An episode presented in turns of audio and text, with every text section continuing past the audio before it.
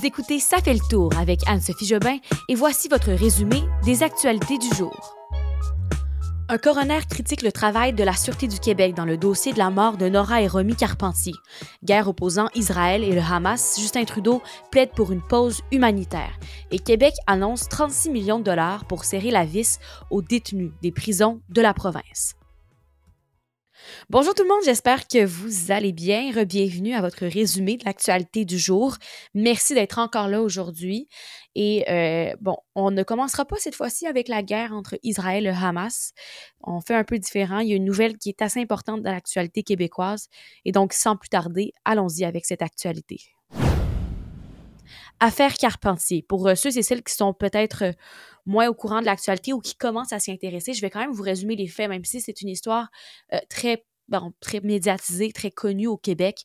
C'est la mort de deux petites filles. Martin Carpentier qui avait enlevé et assassiné ces deux filles de 6 et 11 ans avant de se suicider dans la nuit du 8 juillet 2020. C'était dans le coin de Saint-Apollinaire, dans la région de Chaudière-Appalaches. Il avait laissé sa voiture là-bas ensuite accidentée sur la route. C'est une histoire qui a fait beaucoup de bruit parce que, premièrement, bon, les histoires de parents qui tuent euh, leurs enfants, évidemment que ça résonne et que ça dépasse l'imaginaire, mais aussi en mars 2022, ça a fait beaucoup de bruit lorsque Radio-Canada a sorti une émission sur cette affaire.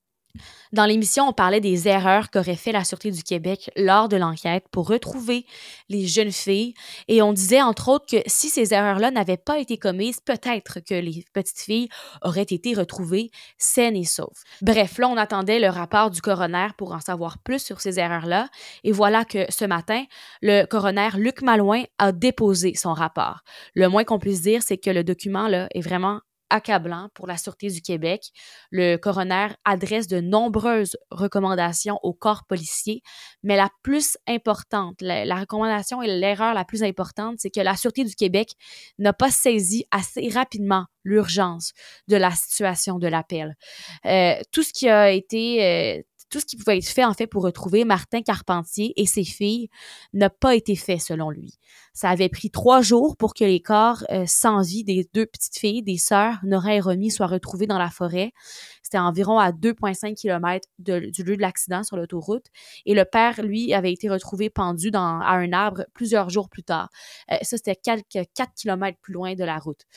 Donc, après avoir attendu plusieurs témoins, il a analysé plusieurs documents, 700 documents, euh, le coroner a finalement livré ce rapport où il dit, et je le cite, la hiérarchie policière doit se questionner sérieusement sur son modèle d'intervention en cas d'urgence et prendre acte des problèmes survenus dans le présent dossier afin d'éviter une telle situation dans l'avenir. Donc, en gros, il en conclut que la situation aurait dû être traitée comme le pire des scénarios et plus vite, le plus tôt possible. Il dit que ça n'a pas été le cas. 18e jour de conflit entre Israël et le Hamas. C'est la première journée depuis le début de cette nouvelle saison du podcast que je ne fais pas cette nouvelle en premier. Ça reste hyper euh, grave ce qui se passe là-bas. C'est juste que là, on avait d'autres nouvelles d'ici. Et euh, voilà pourquoi je n'ai pas commencé avec ça. Mais aujourd'hui, ce qui retient vraiment notre attention dans ce dossier, c'est encore la bande de Gaza et la crise humanitaire. Euh, aujourd'hui, le secrétaire général de l'ONU a de nouveau réclamé un cessez-le-feu humanitaire immédiat devant le Conseil de sécurité. Donc, l'Agence de l'ONU pour les réfugiés palestiniens aussi là, euh, a annoncé qu'elle va devoir cesser ses opérations demain soir si elle n'obtient pas de carburant de toute urgence. On le sait, il n'y a plus de carburant en ce moment là-bas. Et le président américain Joe Biden, lui, a dit que euh, l'aide humanitaire n'arrivait pas assez vite là-bas, dans la bande de Gaza. L'aide, je vous rappelle, a commencé à entrer samedi au compte-goutte là-bas. Euh, c'est pas assez pour le nombre d'habitants, 2,4 millions de Palestiniens. Justin Trudeau, pour sa part, a clarifié aujourd'hui que le Canada ne revendiquerait pas pour l'heure un cessez-le-feu euh, dans la guerre qui oppose les deux pays, mais que le pays est ouvert et appuie l'idée à une pause humanitaire. Donc, il dit que la priorité pour notre pays, pour le Canada, c'est la protection des civils qui sont innocents et la libération des otages retenus par le Hamas. Euh, bon, la bonne nouvelle, c'est que, comme je vous le disais, l'aide humanitaire, au moins, elle rentre, là, parce que pendant plusieurs jours, elle ne rentrait pas du tout, mais ce n'est pas assez. Le Croissant Rouge palestinien a annoncé ce soir l'arrivée d'un quatrième convoi d'aide humanitaire là-bas. Euh, là-bas, dans ces camions-là, il y a donc euh, huit camions avec de l'eau, euh, de la nourriture et des médicaments, mais encore une fois, ce n'est pas assez. Sinon, dans l'actualité de ce conflit, ce matin, Emmanuel Macron était en Israël et il s'est ensuite rendu en Cisjordanie en après-midi où il s'est entretenu avec le président de l'autorité palestinienne. Ils ont tenu une conférence de presse ensemble où Emmanuel Macron a présenté ses condoléances aux victimes de l'attaque du Hamas contre Israël. Il dit que ça fut une catastrophe aussi hein, pour les Palestiniens. Et en fin de soirée, il est atterri à Amman en Jordanie où il va rencontrer le roi euh, Abdallah II demain. Donc, euh, le président français là, qui est là-bas, on va vous tenir au courant demain sur les nouveaux développements. On a appris aujourd'hui lors d'une conférence de presse de François Bonnardel, le ministre de la Sécurité publique, que Québec veut prendre les grands moyens pour limiter les activités criminelles dans les centres de, détention du Québec. Donc, on parle d'un investissement de 36 millions de dollars quand même pour installer des grillages dans 15 cours extérieurs. Euh, ça va faire donc un total de 39 zones qui vont être dotées là, de, ces grillages, de ce, un dispositif pour la clientèle à haut risque. Et ça, ça va être dans 18 établissements québécois. Il va aussi avoir des nouveaux systèmes de détection pour localiser et pour déjouer les drones. On sait que souvent, c'est comme ça que la drogue, les armes, les cellulaires entrent dans les prisons. Il y a pas moins de 484 drones qui ont été détectés dans les six premiers mois de 2023 au Québec, près des prisons. Et le gouvernement dit qu'en moyenne, là, 78% des appareils des drones sont saisis. Donc, il y a encore beaucoup de choses qui rentrent illégalement. Euh, aussi, une autre mesure, c'est qu'il va avoir des détecteurs à balayage corporel et des arcs de détection de métal pour les, les fouilles des personnes qui sont soit incarcérées ou, bien pour les visiteurs aussi.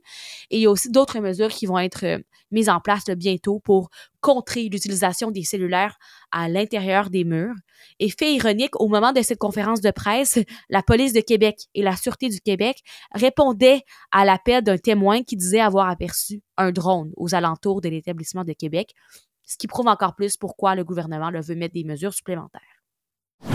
Nouvelle internationale rapidement, il y a des dizaines de milliers de femmes, dont la première ministre islandaise, qui ont cessé le travail aujourd'hui en Islande pour demander l'égalité salariale euh, et protester aussi contre les violences faites aux femmes. Et c'est drôle parce que l'Islande le fait quand même, même si elle est classée au premier rang mondial pour l'égalité entre les genres. Donc, ça prouve qu'il y a encore du chemin à faire, même si on est le pays qui performe le mieux là-dedans. Là-bas, là, l'écart salarial euh, moyen entre les hommes et les femmes était de 10,2% en 2021, selon l'Agence nationale des statistiques. Donc, euh, les femmes qui, faisaient la grève veulent aussi que cette journée-là soit là pour soulever les problèmes liés aux violences de genre.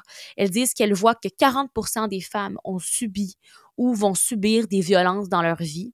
Euh, c'est pour ça que c'est important de faire aussi cette manifestation-là pour ces droits-là. Et voilà, c'est tout pour aujourd'hui. Revenez demain, mercredi, parce que on va avoir une petite nouveauté en fin d'épisode. Collaboration chronique sport. Je ne suis pas l'expert du sport et j'aurai quelqu'un pour m'aider à vous livrer certaines informations en lien avec euh, le sport un peu partout dans le monde. Alors soyez là vers 17h demain. Bonne soirée tout le monde.